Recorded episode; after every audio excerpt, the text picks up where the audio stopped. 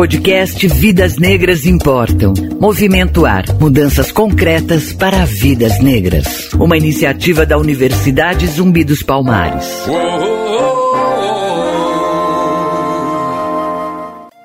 Neste episódio, o senador Paulo Paim, do PT do Rio Grande do Sul, embaixador do Movimento AR, fala sobre a importância da adesão do Brasil à Convenção Interamericana contra o Racismo. Paim foi o relator da proposta no Senado. Em fevereiro deste ano, o Senado aprovou a adesão do Brasil à Convenção Interamericana contra o Racismo, a Discriminação Racial e a Intolerância. Quais são as diretrizes gerais do documento, senador?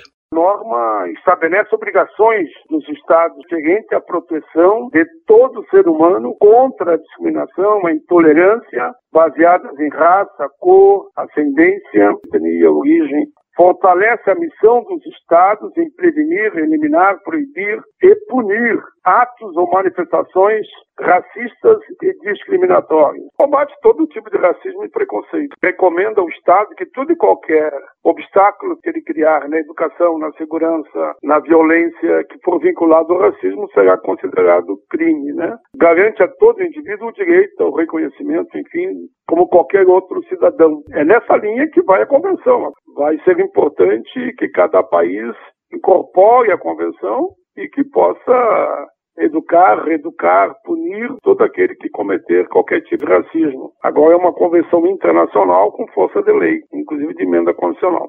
De acordo com especialistas, a convenção inova ao propor o conceito de discriminação racial indireta. O que isso significa na prática? Você considerar que o crime cometido, dizer, mas isso foi injúria. A injúria, na verdade, quando se refere à questão racial, é um crime de racismo indireto. Com isso, fortalece uma outra proposta que eu tenho aqui, que a injúria seja considerado crime de racismo que não prescreve e é também inafiançável. Uma vez que comprovado, em juízo que houve uma discriminação indireta, o cidadão poderá ser punido com penas que, pelo projeto que eu apresentei, pode ir de dois, três até quatro anos de prisão.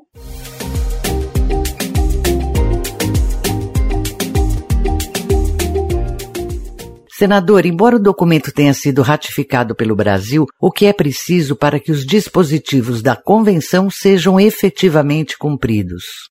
Olha, eu tenho sempre dito, por isso que eu sou autor do Estatuto da Igualdade Racial da Pessoa com Deficiência, fui relator do Estatuto da Juventude. Na verdade, o Estatuto ele tem grandes conceitos, né, como essa convenção também tem. Agora, se a população não se apropriar da convenção, como é a nossa própria Constituição, se pegar os grandes princípios da Constituição, vou te dar um exemplo, o próprio salário mínimo, o salário mínimo hoje pela Constituição seria 5 mil reais, pelos dados do Diese, né? A convenção é a mesma coisa, tem princípios que vão na linha de combate a todo tipo de racismo e preconceito, direto e indireto.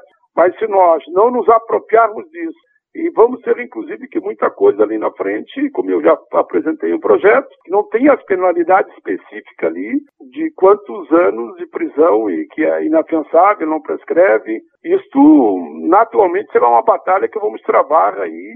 Não é a primeira convenção, nós temos inúmeras que elas acabam no conceito, tudo bem, mas na verdade, na aplicação do dia a dia, se a população não pressionar e muitas vezes não tiver até que regulamentar o princípio que está na convenção, a nossa batalha será muito dura. Mas a punição aqui depende muito do juiz e, baseado na convenção, ele vai punir de uma forma ou outra. A convenção é muito importante porque ela dá diretrizes básicas para combater todo tipo de racismo e aponta a responsabilidade do Estado. Mas eu entendo que muita coisa aqui vai ter que ser ainda assegurado em lei nós nos colocamos como militante de direitos humanos nessa caminhada visando que a convenção seja cumprida na íntegra com tudo que aqui recomenda esse documento tão importante. Vale lembrar que a população negra é mais expressiva no Brasil na comparação com os demais países da América Latina. Mesmo assim, o preconceito e a discriminação racial estão presentes da mesma forma em todo o continente latino-americano? Qual é o compromisso que nós temos em relação aos países aqui da América Latina do combate ao racismo? É muito pouco. Eu viajei em alguns países e percebo que o racismo ele é muito semelhante na maioria dos países do continente americano com a mesma intensidade.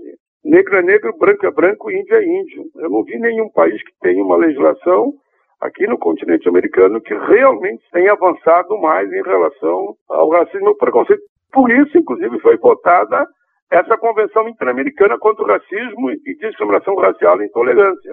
Se tu tiver mais gente no parlamento, tiver a sociedade organizada, tiver mais de vereadores a senadores, oxalá a República, esses países naturalmente terão mais força para implementar a convenção. Se você não tiver uma sociedade organizada que vá para cima para que a convenção seja cumprida, ficará muito distante daquilo que nós tantos queremos. Por isso que é fundamental para nós do Brasil fazer que a convenção seja cumprida e ser talvez uma referência, porque não foi fácil para aprovar essa convenção, porque houve muita resistência.